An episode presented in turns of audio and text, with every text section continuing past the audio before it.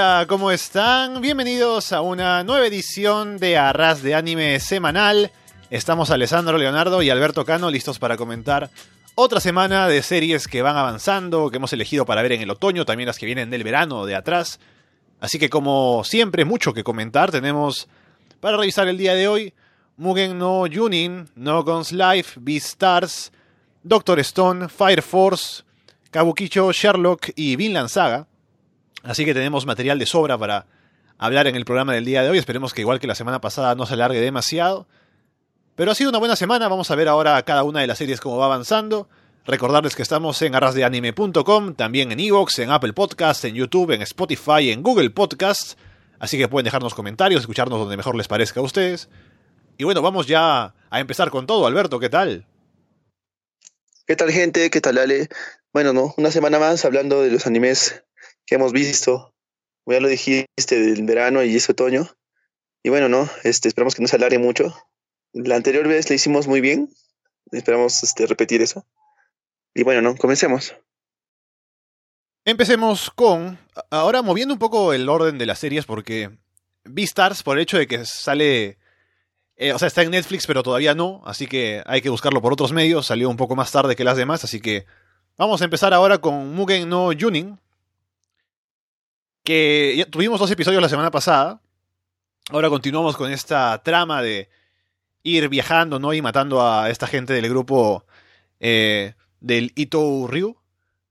Y Ito en Ryu, la semana de hoy nos tocó a una mujer que era. se llamaba Maki. Era eh, eh, una persona que. eh, la, la- la presenta como una prostituta, ¿no? También se sabe que es como una de Sí, estas. una. Una geisha, sí, que no es una prostituta tal cual, sino que es una dama de compañía para. en estos bares, por ejemplo, ¿no? Pero al principio, cuando se presenta para atacar a- a- al, al personaje principal, al espadachín, ¿no? A Manji. eh, A se, Manji. se- se ve como que muy débil, ¿no? Como que es la primera vez que Manji por fin le gana a alguien, ¿no? Pero luego pasa con lo que pasa con el episodio, que es como una especie de revelación para ella o una... Más que nada como ella misma, un crecimiento personal a partir de su reflexión, ¿no? Sobre su vida y demás. Y en la parte final pues se vuelve a enfrentar a Manji y ahora sí que lo destruye, ¿no? Pero claro, como es inmortal al final puede reaccionar. Pero creo que ella como personaje es lo que carga el episodio, lo que hace que esté bastante bien. No digo que haya sido un gran episodio ni nada, pero creo que estuvo interesante al menos por ella. Eh, tenemos la, la temática en sí, como siempre. Bueno, como esos dos últimos episodios que pasaron, y vimos que siempre Manji es el que pierde, ¿no? Eh, no nunca ha ganado. Y si llega a ganar en esta, en la primera, es porque, bueno, no, la mujer todavía no está decidida. Y luego de eso, este, vemos que ella misma, ¿no? Eh, se, da un, un encontrón sola y todo eso, ¿no? Y piensa, piensa un poco más en ella misma y asesina, ¿no? A, a gente en la cual, eh, de la cual se, se transforma un poco y cambia, ¿no? Y al volver a retar este a Manji, lo destroza, ¿no? Prácticamente, prácticamente lo destroza. Y Manji está esperando a que le corte la cabeza. Esa, esa, esa parte fue un poco, este, no sé, como que quiere escapar de todo problema, quiere irse a otro lugar, ya no quiere ser inmortal, ¿no? Y quiere que le corte la cabeza para desaparecer, ya para, para ya no estar ya vivo. Ujú. Y ahí nos da la clave, ¿no? De que si hay una forma de matarlo sería cortándole la cabeza, porque le cortan extremidades, ¿no? Y como si nada, pero parece que ese sería como la clave, ¿no? Así que no es como una serie, al menos si es que esto es cierto, ¿no? Que sea libre de tensión, porque si está esa idea de que la cabeza es donde, o sea, con lo que lo pueden matar, puede haber algo ahí, ¿no? Que nos, que nos haga sentir en momentos en los que sí corre peligro, tal vez, ¿no? Sí, y, y más que todo, si te das cuenta, este, también hay una parte en la cual, bueno, allá al final, ¿no? De toda esa pelea y todo, todo lo que pasó en, el capítulo, que Rin es la que la salva, ¿no? Y vemos un poco el afecto que tiene Rin hacia, hacia Manji, ya que eh, en un momento antes de la segunda pelea le dice, pues, no, como sabe que es una geisha, o sea, se, se- se nota que es, este, tiene todo, todo- toda la vestimenta, eh, Manji le dice, no, pues este, que, se, fuera y que hiciera este, otra cosa, ¿no? Que se lo dice para alejarla, pero, o sea, le da a entender que se va a ir como, como una prostituta, ¿no? Pero al final no, es solo para que para engañarle y que no lo siga. Pero se ve un poco, están trabajando esa parte, ¿no? Que como que hay una relación que va creciendo entre los dos, que ella se siente como celosa, ¿no? Y luego va y lo protege al final. Sí, exacto. Este, tú ves esa, esa relación que tienen y, y Rin es la que este, se va a un, bar, a un bar y toma harto saque, ¿no? Y hasta llega a vomitar. Y es porque No, no se siente un poco decepcionada. Era, ella, era, era una tienda de dulces. Bueno. Ah, era dulces, entonces, entonces, mi error. Sí. Entonces, este, sí, pero de todas maneras, este, me vomitó, pero se sentía un poco, este, sí, como que traicionada, mal y todo eso, ¿no? Y por eso decide regresar a- hacia donde está Manji, ¿no? Ujú. Ya decía Andrés en el comentario aquí que nos dejaba en la página web que para este episodio ya no, te ibas a poder quejar de la sangre, ¿no? Porque hubo un montón en esa pelea final entre, entre Maki y, Manji. Sí, de hecho, hubo demasiada sangre. Y tanto así que eh, al final, eh, el último golpe que se da, ¿no? En el cual este Manji dice, ¿no? Este, que sea el, que sea el último golpe y el que gana, gana, ¿no? Y ahí pues se ve que le corta todo, ¿no? Básicamente lo parte a la mitad, creo, pero sin tocarle este, el- la cabeza. Solamente del pecho le corta y sale demasiada sangre en la explosión. Sí. Y Mucha- se ella, ella muy mucha hábil, ¿no? violencia. O sea, cuando llega a la parte final y pelea con él, se ve que ella es muy buena. Así que, bueno, me imagino que es un personaje que aparece ahora, no aparecerá luego. a- tal vez me equivoco, ¿no? Pero esa es la impresión que me da la serie. Vamos avanzando, vamos pasando por cada personaje, tal vez nos enteraremos un poco de lo que cada uno, o sea, su forma de pensar, ¿no? Si tienen alguna cosa interesante por ahí que ofrecer. Y luego poco más, ¿no? Porque, o sea, la serie se, se- supone que es avanzar para matar a todos. Y estamos yendo uno por uno. Sí, está avanzando de, poco a poco. Y bueno, no destruyendo a todos los de este clan, este, de este clan que se tiene, no recuerdo el nombre. eh, y pues, este, veremos, ¿no? Cómo se va desarrollando la serie. En este momento, este, me parece bien, pero me parece un poco absurdo que el protagonista, no, que el coprotagonista, que es Manji, este, a cada rato esté perdiendo las peleas, ¿no? Mm, No creo que sea un mal espadachín, no, no lo dudo, pero de todas maneras, este, debería ganar algo, ¿no? Bueno, dejando entonces por el momento Mugen no Yunin, pasemos a la siguiente serie que es No Guns Life. Que nos habíamos quedado en el episodio anterior, en que se llevaron al chico, ¿no? Y a Tetsuro. Y Yuso quería recuperarlo. Y se había quedado justamente ahí frente al tren donde lo están transportando. Y empieza el capítulo con Yuso golpeando un tren, ¿no? El tren que está avanzando hacia él. Y él es capaz de hacerlo, detenerlo con un golpe. Y va y, y rescata a Tetsuro y lo hace sin mucho problema, ¿no? Porque se mete ahí al tren y nadie como que le puede hacerle frente, ¿no? Incluso la chica esta, eh, Karen, ¿no? Que parecía muy peligrosa el episodio anterior, que era la que iba disfrazada de monja. Le dispara la cara, ¿no? Y la cara obviamente es de metal, así que no pasa nada. Podría haberle disparado a otra parte, pero no lo hace. Y no pueden detenerlo, se lo lleva como si nada y... El episodio es básicamente él ahora junto a Tetsuro y siendo perseguido por esta organización, ¿no? Porque él es un sujeto importante para ellos por cómo han experimentado con él, ¿no? Y a ver ahora, pues, qué puede pasar con, con, con Tetsuro que estuvo inconsciente todo el episodio y justo despierta al final. Sí, vemos que también este, algo importante en este capítulo que sí me gustó fue, fue saber que Tetsuro es el hijo de, de este jefe de la organización Beriuriam. Ujú. Y bueno, ¿no? Es interesante que lo, que, que lo utilicen para ese tipo de, de, de cosas, ¿no? Y Para- aparte se, se reportó su eh, desaparición hace mucho tiempo, o sea, no es que recién ahora porque se lo llevaron de ese tren se dijo que lo han secuestrado o algo, sino que este tren, o sea, el ataque al tren, luego en las noticias se asocia con, dicen, hay una, una organización terrorista y, se, y dices, sospechan que es la misma or- organización que habría secuestrado al hijo del, del presidente hace, hace un tiempo. Así que por ahí hay como que utilizan esa idea de una organización como cortina, ¿no? Sí, utilizan todo eso. Y aparte de esto, este, también eh, en el episodio podemos observar, de todo esto, a, a, a Mari, ¿no? Que es un personaje que se va, que se inmiscuye, que es eh, una chica que le encanta, este, ¿cómo es esto? Este, mm, ¿tiene, un nombre? Lo que, sí, exacto, eso mismo. Y, y comienzan, este, a, a, tú ves en la, primera impresión que tienes, es, ves que está arreglando una chica, ¿no? Que tiene, que tiene esas partes. Y este, vemos que ella es la que puede aumentar, puede rediseñar, puede, este, bueno, ¿no? Este, como que dice, no reparar a la gente que necesita ese tipo de, ese tipo de partes, ¿no? Y es interesante porque vemos que es gran amiga de, de Inui. Y es donde Inui ahí este lleva ¿no? a este chico y, y, lo deja para que lo cuide, ¿no? Mari. Hasta, cierto punto este, es impresionante porque ella sabe, ella sabe bien lo que, lo que tiene ese chico, ¿no? Y, y, lo comenta, ¿no? Que las partes que le pusieron este, son partes en las cuales este, tiene una comunicación directamente con el cerebro, ¿no? Y que no sé si inmoviliza, inmoviliza todo eso, pero de todas maneras este, hace que tú puedas controlar a otros, a otros de estos, este, no recuerdo robots, que eh, con tu mente y todo eso, este, tú puedes meterte y ingresar, ¿no? Pero es interesante porque ves que tiene algo en la, por atrás, que hay otro por el cerebelo que lo dice, que es muy imposible sacarlo, si no, este, podría hasta morir. Y lo único que esperan es a, a que despierte, ¿no?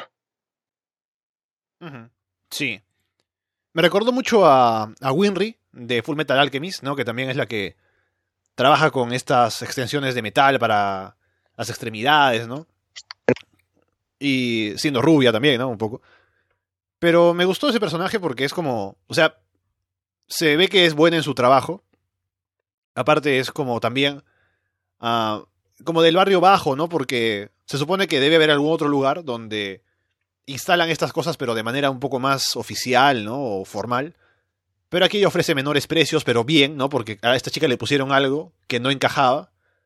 Y por cobrarle menos al padre, ¿no? Pero al final funcionó mal. Ella es la que, la que lo hace un poco más, eh, un poco más serio, ¿no? Pero igual siendo como que underground. Es que si te das cuenta, este, es que esta chica le dice pues al, al padre que se va, pues, ¿no? Este, a hacerlo con la mafia porque la mafia le, le cobraba cierto precio por esas cosas para poder ayudar ¿no? a su hija y vemos que Mari le dice, no, pues no es así, yo te puedo ayudar a, a más bajo costo, no, no puede hecho que vayas a la... Supongo que ese es su labor, ¿no? Ayudar a la gente que lo necesite. Y también vimos un tema con Yuso de su adicción a los cigarrillos. Eh, Taganash, Tagenashima, ¿no? que supuestamente es como. O sea, parece que es como muy anecdótico, ¿no? De que, ah, sí, le gustan los cigarros, pues, y le gusta fumar, entonces no encuentra su cigarrillo y por eso tiene que ir a buscarlo. Pero no es solo que le guste como el sabor o lo que sea, sino que al final, según explican, es también porque, por lo que tiene, por las extensiones que tiene, para soportar como el, el daño que podría hacerle a su organismo con el tiempo, una cosa así, ese cigarrillo es como una forma de hacerlo, ¿no? De, o sea, para, está diseñado precisamente para los extended, para que eh, les ayude con este proceso, una cosa así. Y por eso entra un poco en abstinencia. Y todo porque este tipo, Cunningham, que estaba buscando a, a Tetsuro, es quien se roba todos los cigarrillos para poder encontrarse con él, ¿no? Y, y como chantajearlo, ¿no? Y al final María aparece porque es interesante, ¿no? María aparece en ese primer momento como solo la, la, chica que se encarga de operar, ¿no? Que puede ser una amiga de Yuso, pero no mucho más. Y luego sale también aquí al campo a enfrentarse a, a esta gente y ayuda a Yuso al final, ¿no? Porque está ella como francotirador para, para poder encargarse de los demás. Y se ve que también es una aliada importante, ¿no? Y seguramente, por, lo que se ve en el opening también y todo, será un personaje que aparezca más junto a Yuso en sus misiones o algo así. Sí, también tenemos un dato muy importante en, toda esa parte, ya que este, nos cuentan una parte de, de Yuso, ¿no? Nos cuentan que él ha sido un combatiente de guerra, este, muy temido ¿no? por todas las extensiones que, que, que, le hicieron, aunque, aunque él no recuerde mucho de eso. Este, es un dato muy importante que tenemos que tener en cuenta, que poco a poco nos van a ir revelando partes y, de la vida de él, ¿no? que me pareció muy importante. Y aparte, este, también saber que él no depende de estos cigarros, porque ya lo dijo, ¿no? Este, más, más, que todo es un gusto para mí, pero yo no dependo de ellos, ¿no? O sea, yo no, o sea, en general no depende mucho de ellos, ya que puede moverse si es que aún, si es que no los fuma, puede mover, pero aún así este, siente un poco de ansiedad y, y y ese, como que lo, que dijeron, ¿no? Que es este para, los nervios y todo eso, para controlar todo eso. Y este, él aún puede moverse, ¿no? Y saca, y saca un poder, bueno, o como que digamos, este, unas, unas cosas de su espalda que tiran un rayo y, matan a la gente que lo estaba cogiendo en ese rato. Y es chévere esa parte porque es que tiene, aparte de tener este, un arma, este, tener un arma en la mano y aparte de tener un arma como, como rostro, este, también tener poder, un poder en la espalda es interesante, ¿no? Y bueno, veremos qué pasa ahora porque Tetsuro ya despertó y han dicho que le van a poder eh, colocar una extensión para que pueda caminar de nuevo, ¿no? Tal vez cuerdas vocales también. Así que se va a volver un personaje más activo ahora y veremos cómo se adapta al grupo, a Yuso, ¿no? Que lo salvó y... Claro, si, si te das cuenta en el opening ya nos muestran eso, ¿no? Nos muestran que básicamente se va a unir al, grupo, van, a, van a ser los tres, ¿no? Y se van a, y van a ser juntos los tres y, supongo que van a luchar contra algo, ¿no? Contra la organización o, veremos qué, qué, es lo que pasa, ¿no? Sí, pues bueno, podemos dejarlo ahí. Yo te puedo decir hasta ahora que Mugen no Junin y No Guns Live creo que van bien. Pero tampoco es que sea algo que me haya impactado demasiado. En el caso de Mugen no Junin, por el aspecto visual, ¿no? Y la espectacularidad de las peleas, tal vez, ¿no?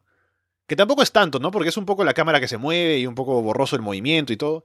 Pero al menos se ve como un espectáculo eh, visual. En el caso de No Guns Live creo que todavía tiene que mejorar un poco en la historia, contarnos más detalles. Así que, bueno, veremos, vamos a darle tiempo para ver que se pongan mejor las series. Pero ya te digo, yo creo que mi serie favorita ahora, así rápidamente, se ha convertido eh, Beastars. Con el segundo episodio, y todavía creo que puede crecer mucho más. Pero me gusta mucho cómo está presentando sus temas. Ahora voy a entrar en detalles sobre, sobre todo lo que me parece que está presentando, pero quiero empezar hablando del opening. ¿Qué te pareció?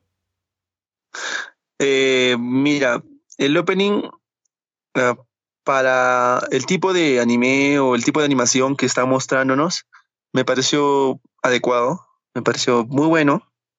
Sí, mostrar esto en forma de eh, caricaturesca, de plastilina, ¿no? Que tiene un nombre, no recuerdo bien, pero sí tiene un nombre ese tipo de animación. es cuadro por cuadro, eh, creo. Algo así, cuadro por cuadro, ¿no? Que muestran solamente, este, mueven la imagen, toman una foto y básicamente se relaciona así. ¿No? Y muy interesante. Y, muestran básicamente eh, un lado un lado amable entre lo, entre lo que son este, los carnívoros con los herbívoros y todo eso, ¿no? Los salvajes. Y vemos a los dos, a los dos principales, ¿no? Que son el, conejo y el, y el, y el, lobo, ¿no? Tenemos ahí a, a, a, Luis, que es el lobo, y no me lo sé. El lobo, es Legosi. Tenemos a los dos como. Y la coneja es Haru. Ah, que el, al Legosi. Ya, este, tenemos a, Haru y a, Legosi juntos, ¿no? Y eso es lo que también, este, fuera de eso, este, mostrándonos ese, ese, opening, nos muestran también en este capítulo. Porque nos dejaron con un, con un, con un hype bien alto en, en, la, en la última parte del, del primer capítulo que nos, nos dieron, ¿no? Que sí, este, está muy bueno, el anime está muy bueno. Eh, mucha gente no lo, no lo, tenía así como, como que, ah, bueno, no, animales, no todo eso, pero otros esperaban segundas temporadas y creo que está, este, está dando la hora fuera de, de ver este, segundas temporadas de Boku no o este, esperar con ansias este, otros animes. Creo que Star está dando la hora. Sí, y la gente que ha leído el manga ya sabía o lo mencionaba, ¿no? Que es una historia muy buena. Y me gusta que le están haciendo justicia porque, como te decía la semana pasada, ¿no? Por el tema de la animación y todo, había algunas dudas. Pero creo que está, más allá de eso, creo que no es, la animación no es problema, o sea, ni siquiera ya pienso si está animado en computador o no, porque eh, todo queda muy bien. Pero me gusta mucho porque es, en este opening ya ves cosas importantes, ¿no? Por ejemplo, esa doble cara, ¿no? Entre la noche, ¿no? Donde los instintos pueden pueden correr, ¿no? Y el Legosi no puede soportar los instintos y persigue a Haru para comérsela. Durante el día, ¿no? Cuando ellos pueden mostrarse tal vez un poco más libres, ¿no? Ser, ser como son realmente, tal vez, ¿no? Si consideras que esa es su cara real y no el instinto. Y también la idea trágica de que al final se la podría comer de todas maneras, ¿no? Y que sería algo triste para él no poder controlarse, ¿no? Pero me gusta porque son personajes bastante trágicos. Y lo vemos en este episodio, ¿no? Legosi es un personaje que tiene este instinto y él es alguien que siempre se, se quiere mostrar de una manera para ocultar eh, lo que realmente podría ser, ¿no? Porque se ve que eso podría hacer que los demás lo discriminen o lo vean o les dé miedo, ¿no? Porque hay un momento, por ejemplo, cuando están esos dos peleando en la cafetería, los otros dos carnívoros, y Legosi como que se pone en medio, porque lo, lo llama el instinto, pero lo hace sin querer. Y luego cuando uno lo reta, él no quiere pelear, pero aparece Luis y lo separa. Y Luis luego le dice, ¿no? Seguramente tú estabas pensando, ¿cómo me dejo ganar, ¿no? ¿Cómo, algo, cómo, cómo hago para, para no, no lastimarlo, ¿no? Porque él sabe, o sea, Legosi sabe que si él fuera de verdad, o sea, si no se controlara, podría hacerle daño a alguien más, ¿no? Y eh, él lo que hace normalmente es mostrarse como alguien muy amable, porque parece que eso es realmente lo que él quiere ser, ¿no? Pero a veces sabe que tiene otro, otro aspecto que quiere mantener escondido. Y en el caso de el mismo Luis, ¿no? Que en el episodio anterior se vio como que era un poco soberbio, ¿no? Que trataba a los demás como subordinados, pero hemos visto ahora, estando lesionado y todavía queriendo actuar, que es alguien que tiene mucha motivación, ¿no? O, que está eh, siempre buscando lo que quiere hacer, sin importarle, pues, sacrificarse a sí mismo, y por eso sigue actuando a pesar de estar mal y, y no, no deja ver que está lastimado, ¿no? Y en el caso de Haru también al final, ¿no? Que uno se pregunta qué habrá pasado con ella, por qué actúa de esa manera, ¿no? Porque uno veía el bullying en el episodio anterior y decía, bueno, se están inventando historias sobre ella, pero al final algo hay ahí, ¿no? Y nos tendrán, nos tendrán que contar por qué. Sí, bueno, la trama, la trama del anime está muy buena. Eh, en ese aspecto que te muestra, ¿no? Como Legoshi este, quiere, no quiere liberar ese instinto animal que tiene, ¿no? Mm, se intenta reprimir tanto que se da este que Luis se da cuenta, ¿no? Luis se da cuenta y le dice, no, pues tú, mira, al ayudarle a, separar esa pelea, él le dice, no, pues tú, tú querías, como que no, querías, querías reprimirte un poco y querías escapar de todo esto, ¿no? Porque vemos que este, el negocio reacciona según a sus instintos en ese rato. Después de eso no sabía cómo, cómo salir, ¿no? escapar de eso. Y sabemos que Luis le ayuda y todo eso, pues, ¿no? Pero al hablar y decirle, ¿no? Tú querías escapar de alguna otra forma por tus instintos. Y es, es, es, es un conflicto en el que no sé si es manipulación del mismo Luis a Legoshi, ya que si te das cuenta, es algo extraño que al, que al inicio del, de conocerse, Luis de frente agarra y le dice, pues no, Legoshi tú vas a venir conmigo. O sea, como que alguien como lo ves como alguien dominante y, y se lo jala, ¿no? Y no sé si tiene un propósito todo esto. Me parece alguien, alguien meticuloso, alguien uh, como que tener un poco cuidado con Luis.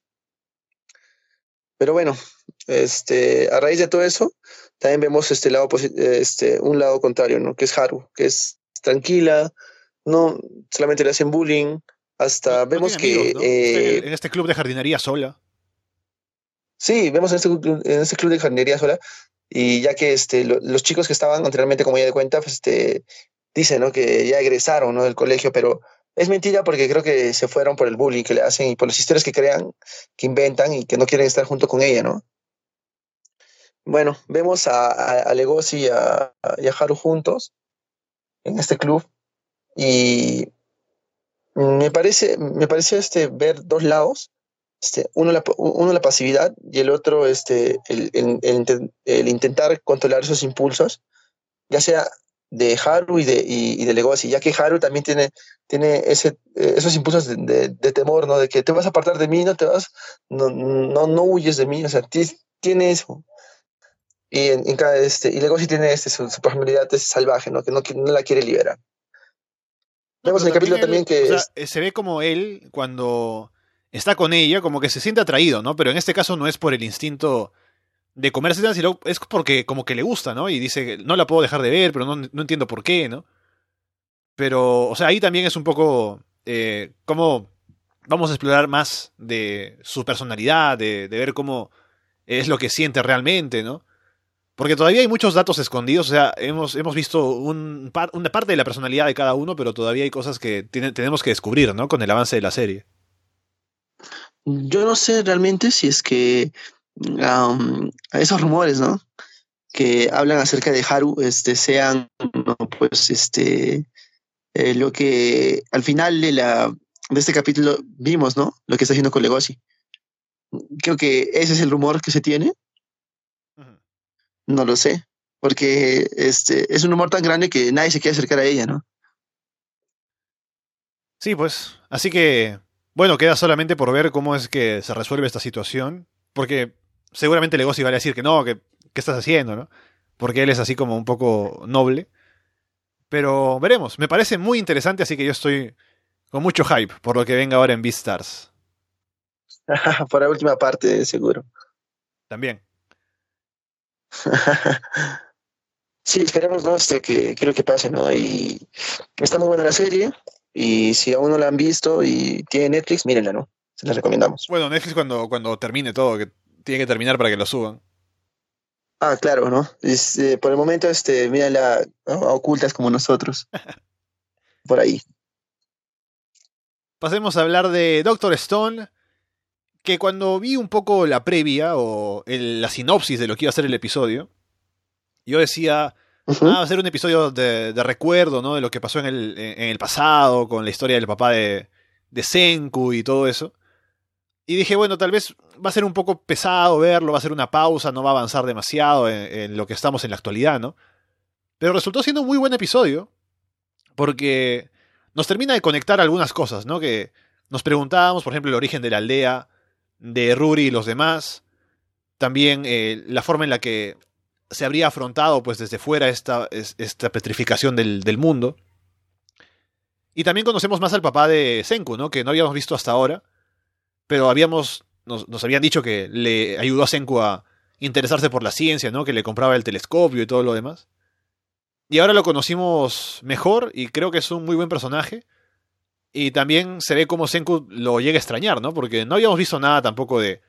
Ni, ni de Senku ni de Taiyu, ¿no? Pensar en, ah, mis padres, ¿qué había pasado? Solo Yusuriha recuerdo cuando la despertaron, que en un momento se puso a pensar en que no iba a ver a su familia, ¿no? Pero ellos no. Y ahora con Senku recordando a su papá, pues tenemos un poco más de esa relación también ahora. Sí.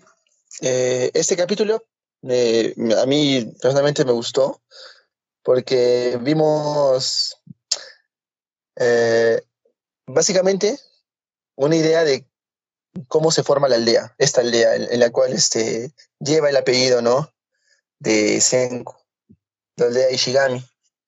Vemos este, a su padre, a Ishigami, en una historia muy, muy larga y conmovedora, básicamente, porque él es el que, él es él con este, se llama Lilian y otros tres más están en ese, en transbordador espacial, ven cómo la Tierra se convierte en piedra. Ven, básicamente, el impacto es ver un sopetón de, de luz verde que va este, acogiendo todo el planeta, ¿no?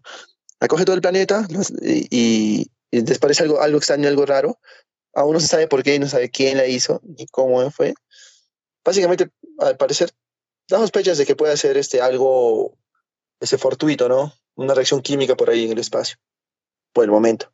Pero bueno, tenemos esto y vemos que después no pueden comunicarse, no saben qué hacer. Y esa, eh, esa parte es lo medio de todo el asunto, ¿no?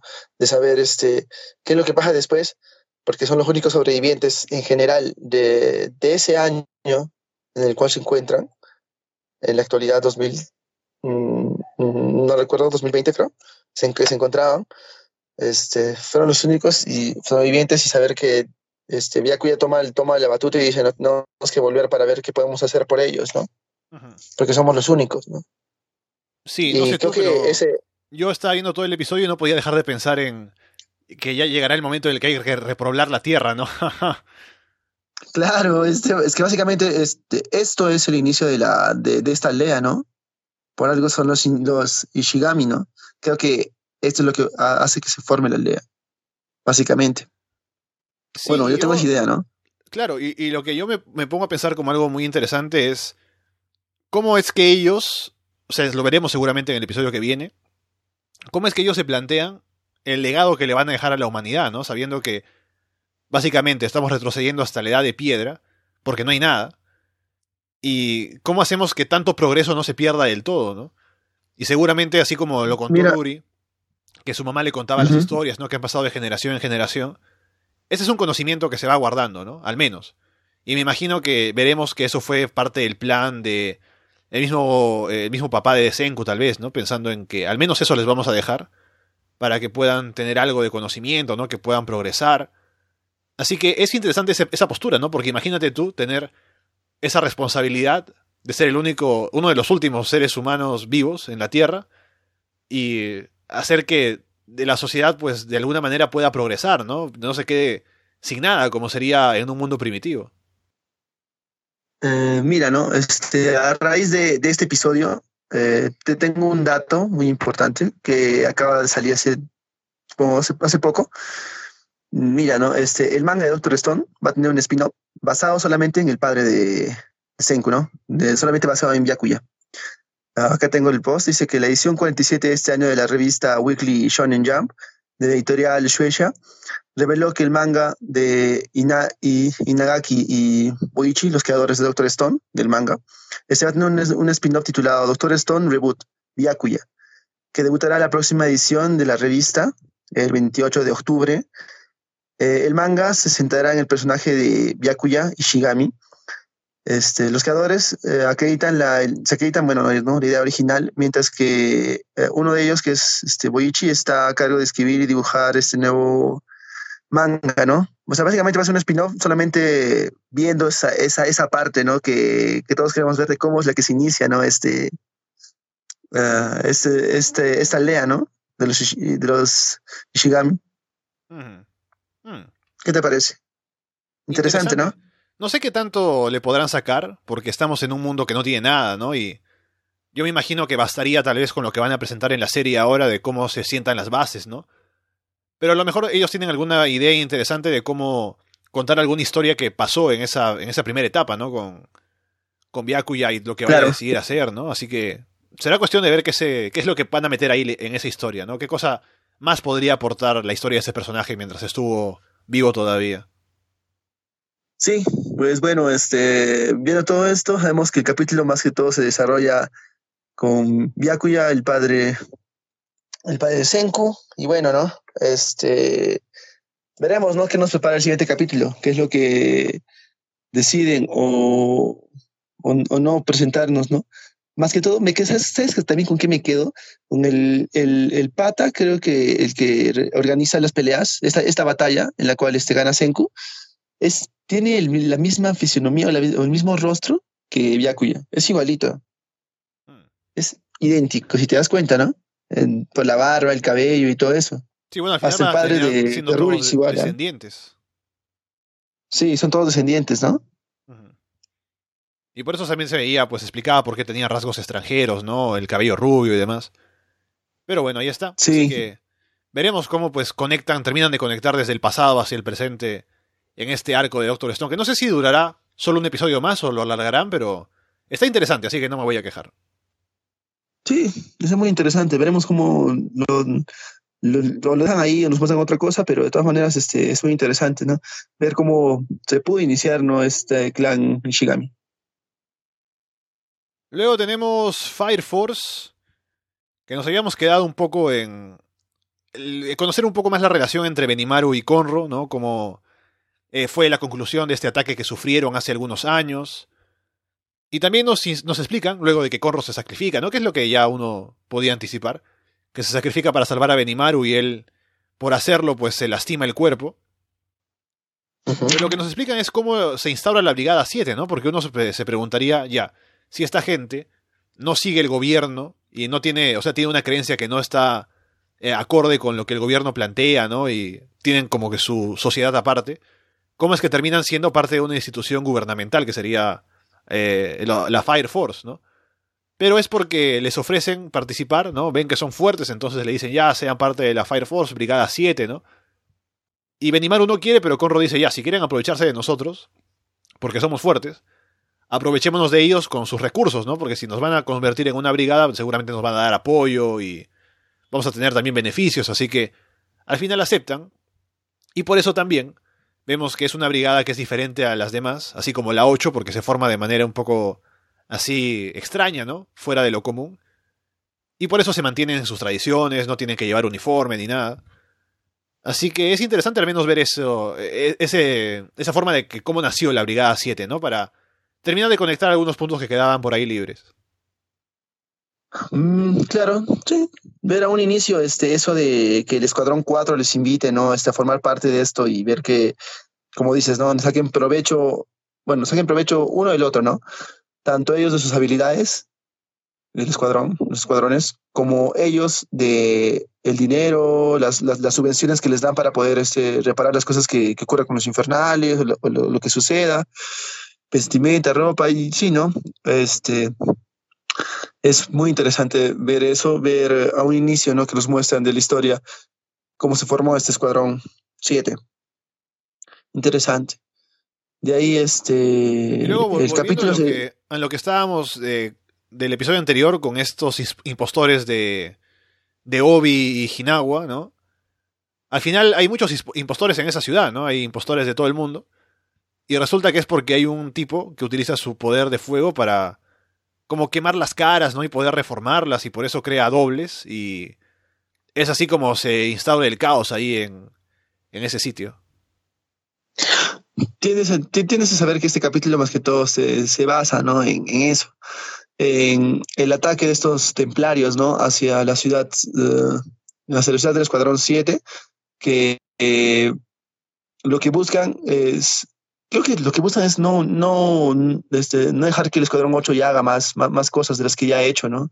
Porque si te das cuenta, ya, ya se unió con el, con, con el Escuadrón 5 y ahora va, en busca del Escuadrón 7 por las cosas que sucedieron ahí, ¿no? Y, y, se va inmiscuyendo un poco más y eso es lo que estos templarios buscan, ¿no? Porque hablan, hablan acerca de, del Escuadrón 8, ¿no? Y, y, la idea es separar este, a Shinra de, del Escuadrón un poco. Y bien, entonces con eso, lo que pasa es que uh, hay como ya, se, se, instaura el caos, entonces hay ataques por varios frentes, ¿no? Hay gente queriendo ahí, querer, eh, está intentando tener más infernales, ¿no? Que ataquen. Y la parte central de todo esto sería que hay un momento en el que Arthur y Shinra van a pelear juntos, ¿no? Pero como se llevan un poco mal desde la academia, ¿no? Que nos han contado que son como rivales. No pueden colaborar, sino que más bien se estorban entre ellos. Pero tienen al menos un par de cosas interesantes ahí en, la pelea contra los encapuchados. Y creo que eso, es, como te digo, la parte central, no hay mucho más. Porque luego el episodio termina con Benimaru ya listo para pelear, que seguramente eso hará que se ponga más interesante. Pero después de eso es como que, bueno, haciendo un poco de tiempo para tener ese, ese final y ya dejarnos con las ganas de lo que vendrá luego, ¿no? Sí, si te das cuenta, básicamente es eh, hype de ver este, a Shinra y a Arthur juntos, ¿no? Peleando contra estos templarios, ¿no? Es uno que domina como un arco y flecha, y el otro que es como que una espada también, ¿no? Y ese de la espada es el que se convierte en un infernal y hace que esta chica de del arco, del arco y la, flecha de fuego se, escape, ¿no? Las flechas de fuego escape. Pero si te diste cuenta, el poder de esta chica, bueno, o creo que Arthur tiene conocimiento de quién es esta chica. No sé si te diste cuenta, porque hay una parte en la que este, ve y dice, no, este, yo puedo parar ese poder con mi espada, y, se, y se da cuenta, siento que conoce a esa chica, ¿no? Por el poder. No, yo creo que es más bien como que la chica no se esperaba que, él pudiera ser capaz de parar el, poder que tiene con, su espada, pero Arthur lo consigue, ¿no? Y se ve que su poder pues es, no es, es, es un poder serio también, o sea, también tiene su, su parte fuerte. Pero bueno, al menos ese enfrentamiento estuvo algo interesante. Y como te digo, ya con Benimaru listo para pelear, ¿no? Para, en, la, parte final. Nos dejan esa idea de que ahora se va a poner un poco más serio este enfrentamiento. Y ya se resolverá todo, ¿no? Porque sacando a estos eh, encapuchados de, de este lugar. A ver si aparece este tipo de las caras, ¿no? Si es que también usa su poder de otra manera y sale a pelear. Pero al final estamos también, si nos enfrentamos a los encapuchados, sabemos que una persona importante ahí es el hermano de Shinra, ¿no? Y a ver si aparece o todavía no. Mm, yo creo que vamos a ver más que todo eh, cómo el Escuadrón 7, este, con, con Benimaru, se une ¿no? al Escuadrón 8 para, que, para ayudarles a descubrir todo ese tipo de cosas o situaciones que están pasando, porque a ellos también les importa. Y aparte por todo el daño que están causando al, al pueblo o, a la ciudad en la cual este, ellos rigen, ¿no? También este, lo que me gustó de este episodio creo que es este, ver a un Arthur ya un poco más serio, ¿no? Ya no tan tonto como lo describen, aunque sigue siendo tonto, eh, pero ya no en, en, grandes rasgos, sino que se pone un poco más serio y vemos un poco más de sus habilidades. Bueno, dejando entonces Fire Force ahí en lo que sería la víspera de la pelea más grande, pasemos a Kabukicho Sherlock, que te puedo decir, el segundo episodio me gustó más que el primero, creo que vimos un poco más, sobre todo creo que funciona porque Sherlock y Watson ya tienen una buena química, y eso hace que la historia de Sherlock Holmes en, en general pues sea interesante de seguir. Y tuvimos otro caso. Eh, nos explican también cómo es que se maneja el modo en el que contratan a los detectives para investigar los casos ahí en la ciudad. Claro, los rangos. Ajá. Que es, eh, si hay un rango A, solo se contrata a uno. Luego hay un rango que contrata a todos, pero solo el ganador se lleva el dinero. Luego hay uno en el que se contrata a todos y a todos se les paga, ¿no? Y ahí se garantiza, básicamente se garantiza que se vaya a resolver el caso. Entonces, en esto, en este episodio tenemos un caso, ese, en el que solo el ganador se lleva el, el dinero, ¿no? Entonces no aceptan todos, pero Sherlock está ahí metido. Y tenemos el, caso de esta chica de la floristería que eh, le dijeron que vaya para un curso para ser eh, idol, ¿no? Por sus lunares en los ojos y qué sé yo. Luego desaparece el tipo, entonces ella quiere saber qué pasó. Y al final es una treta que tiene que ver con lo que quieren robar ahí detrás de la floristería, ¿no? Pero, como te digo, creo que lo más interesante es la relación entre Watson y Sherlock, ¿no? Porque ahora empiezan a estar juntos y también vemos a otros detectives que aparecen, ¿no? Como esta chica eh, Mary Morstan. Sí, a Mary Morstan y a Lucy Morstan. Sí. Pero que y, es gracioso porque ves a, ves a Lucy y Lucy eh, eh, tiene fisionomías de, de hombre, ¿no? Y dice, no, yo soy mujer. Ah, y se, lo dice, ¿no? A Watson. Y a ver, lo que te puedo comentar del episodio, que me pareció que, o sea, lo más interesante también es ver el personaje de Watson, cómo tiene un papel central, ¿no? Porque Sherlock es como la figura ahí del de, gran detective, ¿no? Que eh, se ve cómo actúa y toma decisiones y todo. Watson es el más humano, ¿no? Él, él un poco es el que tiene la personalidad de que más vulnerable, ¿no? Se ve también que es como muy sano, ¿no? Que él vive en el distrito, en la parte oeste, y la parte este es la brava, ¿no?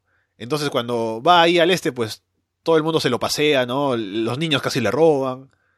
También le engaña, ¿no? La Mari le deja como que un, un micrófono en, en, un delantal que le regala, entonces se entera de todo lo que habla Sherlock. Así que se ve que Watson es muy inocente y tiene que avivarse un poco, ¿no? Para estar ahí en, en esta parte de la ciudad.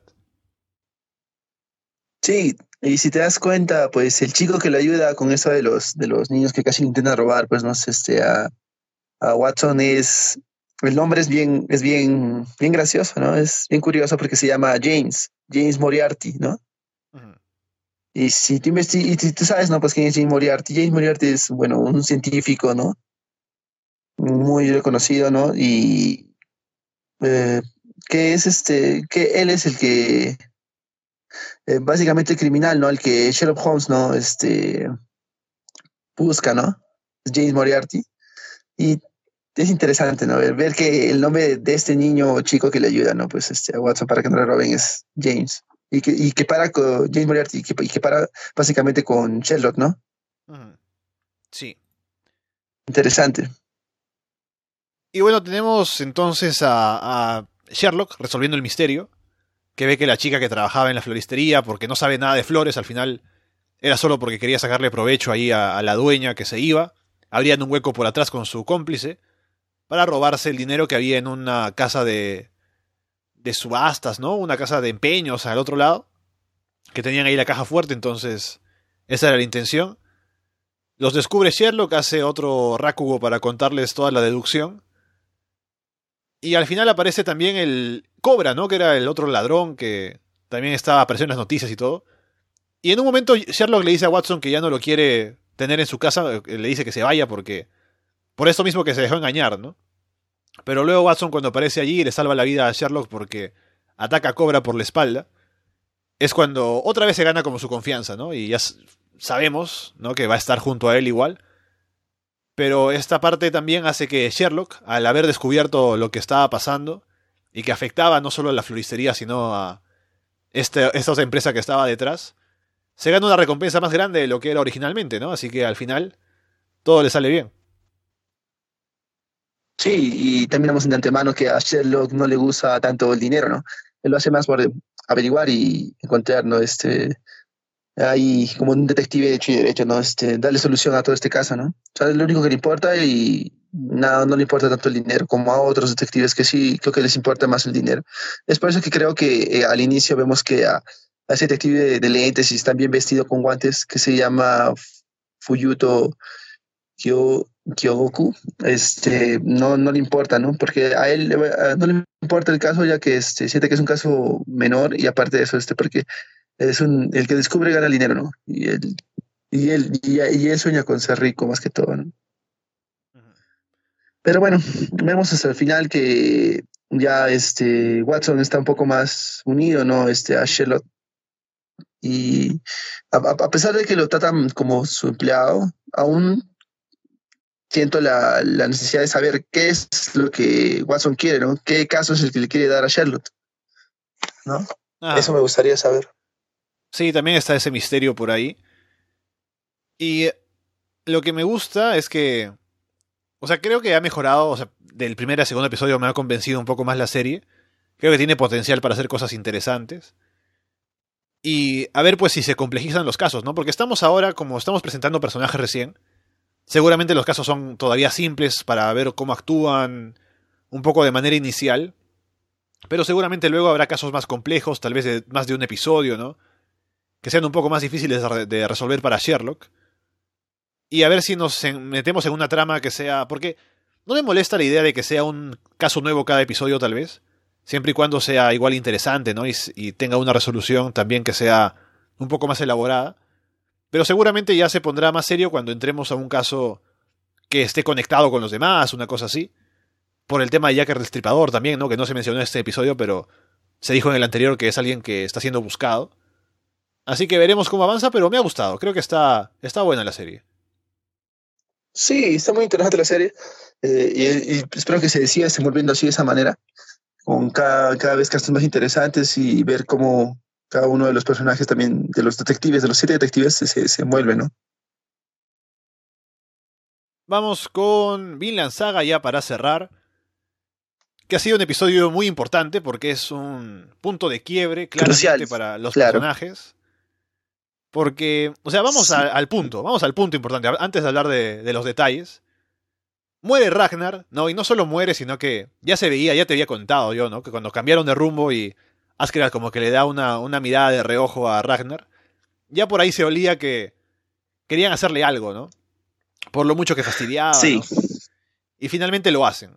Y Askeladd da la razón cuando mata a Ragnar de que esto es para que el príncipe crezca, ¿no? Para que madure, porque Ragnar es como la persona que ha estado siempre a su lado, que lo ha protegido, ¿no? Que siempre está ahí para dar excusas por él, hacer que si no quiere hablar, pues no hable porque explica que no, no se puede. Y ahora que Ragnar va a desaparecer, seguramente Canute va a tener que, que madurar. Le van a contar además que murió eh, como guerrero en la pelea contra Inglaterra, ¿no? Así que esto hará que seguramente Canute, pues... No sé, no sé cómo vaya a reaccionar. Vamos a ver, porque lo conocemos poco. Vemos que es una persona muy sensible, ¿no? que es diferente a los demás, pero habrá que ver cómo reacciona ante la noticia de la muerte de alguien que sería tan querido para él. Sí, bueno, este, sabes, ¿no? Con la muerte de Ragnar vamos a entrar a una gran encrucijada con todos los personajes. Mm, vamos a ver este cómo Askeladd, ¿no? Empieza a verse un poco acorralado con los sentimientos que tiene más, más que todo este Canute, ¿no? Ya que ese Canute va a tener que afrontar un poco, un poco la pérdida y va a tener que, como dice no o lo que dijo, ¿no? Este, hacerse un poco más hombre, ¿no? Mm, dejar esos, esos miedos y esos temores atrás. Por otro, por, otro punto, este, mm, veremos cuál es la decisión que toma también este Thorfinn, ¿no? Con todo esto, porque él más es como protector, pero sabemos las, las intenciones que tiene Askeladd ¿no? hacia Canute y, lo que, y es lo que quiere hacer, ¿no? También con un meollo de, como también como un meollo de revelaciones que nos deja este, la muerte de Ragnar al final, que hace que Askeladd también no este, la tenga difícil, ¿no? La- que los planes que él, él creía est- estaban hechos no sean, no sean así, ¿no? Sí. Porque lo que revela Ragnar es que hay un conflicto entre quién debería ser el, el heredero al trono del rey Swain y están Canute y está su hermano eh, eh, Harald. Que no me quedó claro si murió o no, porque me parece que no, porque ahora que lo pienso, cuando dice al final, Ragnar explica que el motivo por el que llevó el rey a Canute al campo de batalla fue para que muera, porque sabía que no iba a aguantar. Y hacer, que muera el príncipe es eh, la forma de hacer que el otro sea el elegido rey, ¿no? Harald. Que según el propio rey, que también lo menciona cuando lo vemos por un momento en una escena, Harald es más capaz, eh, a, su modo de ver, ¿no? Hay una facción del gobierno de Dinamarca, ¿no? De los políticos, qué sé yo. Hay una facción que quiere que sea Canute el, el rey, otro que sea Harald el rey. Ninguno de ellos lo hace por la personalidad de cualquiera de los hijos, sino es más un conflicto político meramente, así que cada uno impone lo que le da la gana. Y por eso va a haber un grupo que va a estar interesado en matar a Canute. Y ahora Scarlett es el encargado de protegerlo, ¿no? Porque se ha quedado ahí solo con él. Y, hemos visto, en un momento parecía que el rey se preocupaba por su hijo, ¿no? Pero ahora vemos que no es así.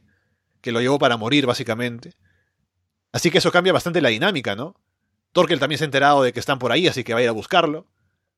Y no va, no va a servir como un chantaje, tal- como se pensaba, ¿no? Para chantajear al rey para que les dé algo, ¿no? Por tenerlo ahí, para devolvérselo. Así que cambia muchas cosas, ¿no? Y veremos ahora qué, qué es lo que decide hacer Askeladd. Sí, bueno, este, creo que eh, medio de todo este asunto era hacer que Canute sea el rey y bueno, no, este, imponga muchas cosas a favor de Askeladd, ¿no? Y de los galeses y todo eso. Pero vemos que se- que se le complica con todas las revelaciones que hace Ragnar. Y bueno, pues no, este, veremos cómo se va desarrollando ese punto. Cómo Askeladd, ¿no? Este, ve por conveniente desarrollar o, o- hacer algo, ¿no? Con todas estas revelaciones. Por otro lado, vemos a un Thor que, que bueno, ya sabemos que es este verlo a él como un simple personaje dentro de la serie es chévere, es muy bacán, ya que sus ansias de pelear y todo eso. Aunque si te das cuenta, eh, a un inicio se ve como que derrotado. Dice, no, este, ya sabemos que, bueno, cuentan y dicen que ya van a, este, Inglaterra se va a rendir a Dinamarca, ¿no? Por todo esto.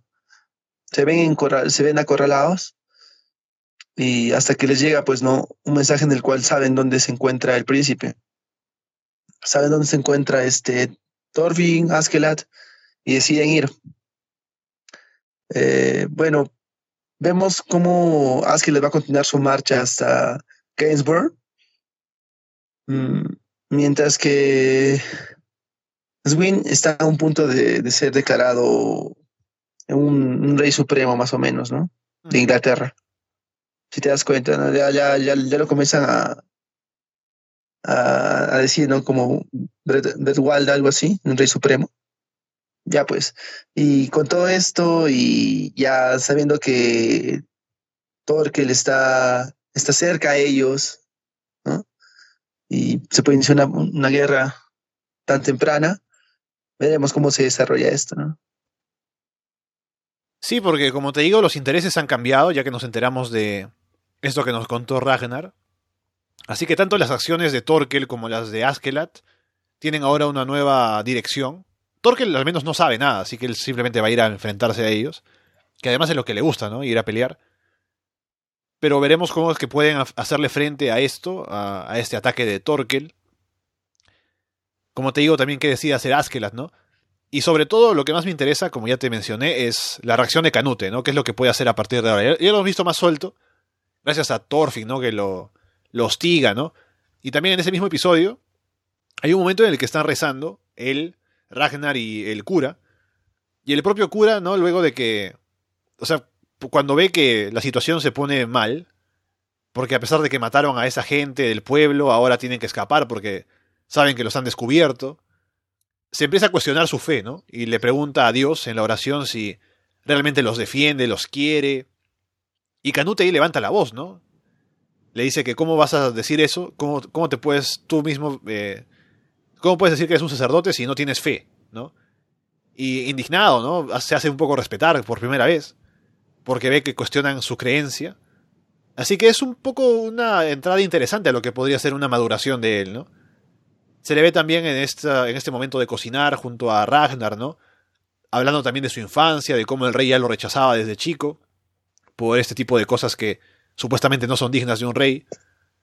Así que es un personaje que me parece muy interesante por toda la complejidad que puede tener. Y veremos cómo van con él a partir de ahora, ¿no? Porque la muerte de Ragnar claramente va a ser algo que no va a pasar desapercibida para él, pues es algo muy importante. Sí, lo más crucial en este capítulo ha sido la muerte de Ragnar, ¿no? Murió Ragnar y creo que la próxima, el próximo episodio, ¿no? Va a ser un poco más acerca de cómo se desenvuelve Canute, ¿no? A raíz de esta, de esta muerte. Vamos a ver cómo se desenvuelve todo esto y en qué queda, ¿no? Cómo supongo, ¿no? Saldrá un instinto de sobrevivir, ¿no? De liderar un poco más las cosas.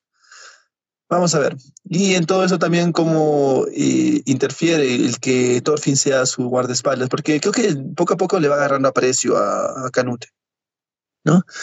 Esperemos que el próximo capítulo este, sea un poco más intenso en, eh, en cuanto a esto y veamos cosas interesantes, ¿no?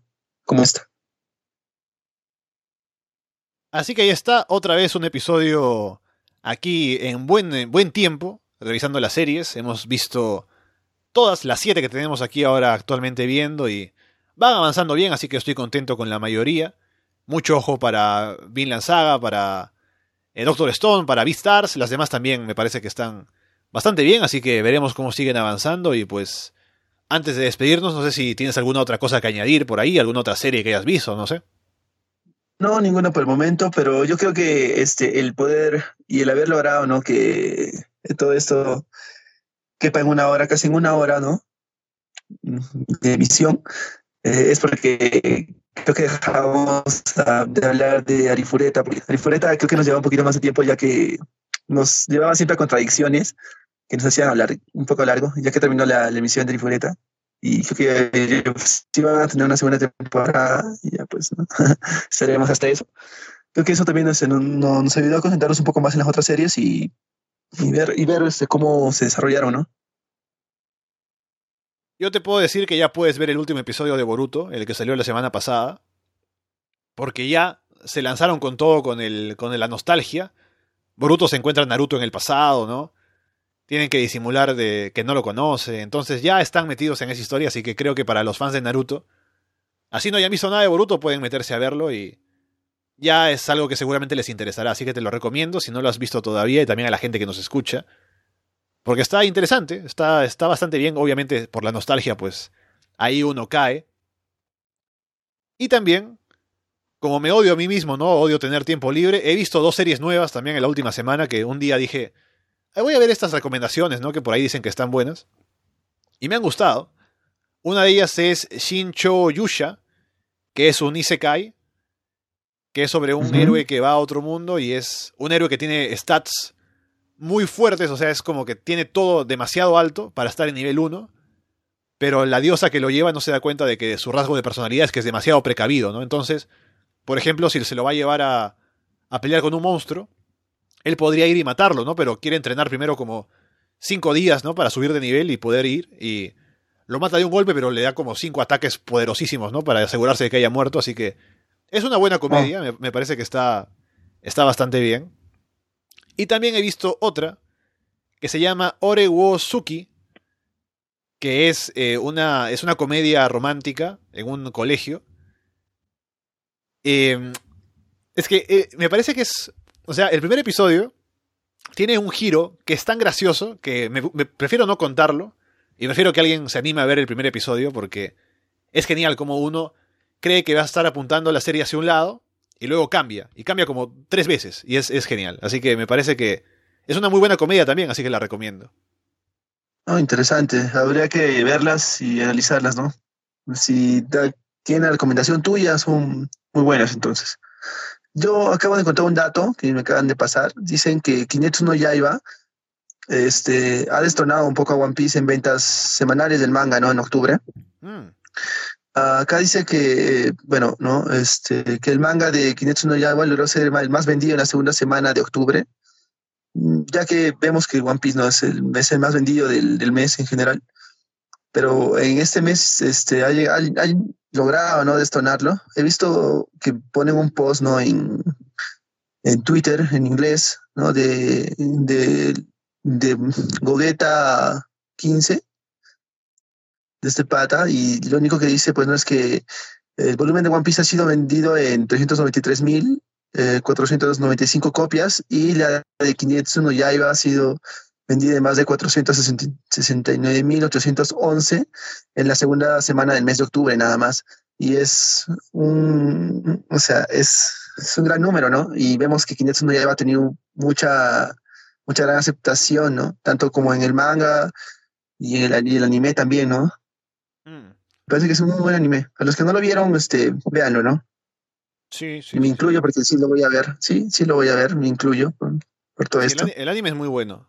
Así que de eso no me queda duda. El manga decían que no era tan destacado, o sea que el anime le había hecho como que más justicia a la historia que el propio manga, ¿no? Pero si ahora que con lo que me mencionas, a ver si se mantiene allí arriba, ¿no? Y claramente por estar ahí en esos números, eh, la publicación Shonen Jump le va a dar más, más espacio a esa serie, como que le va a dar más promoción y todo, así que va.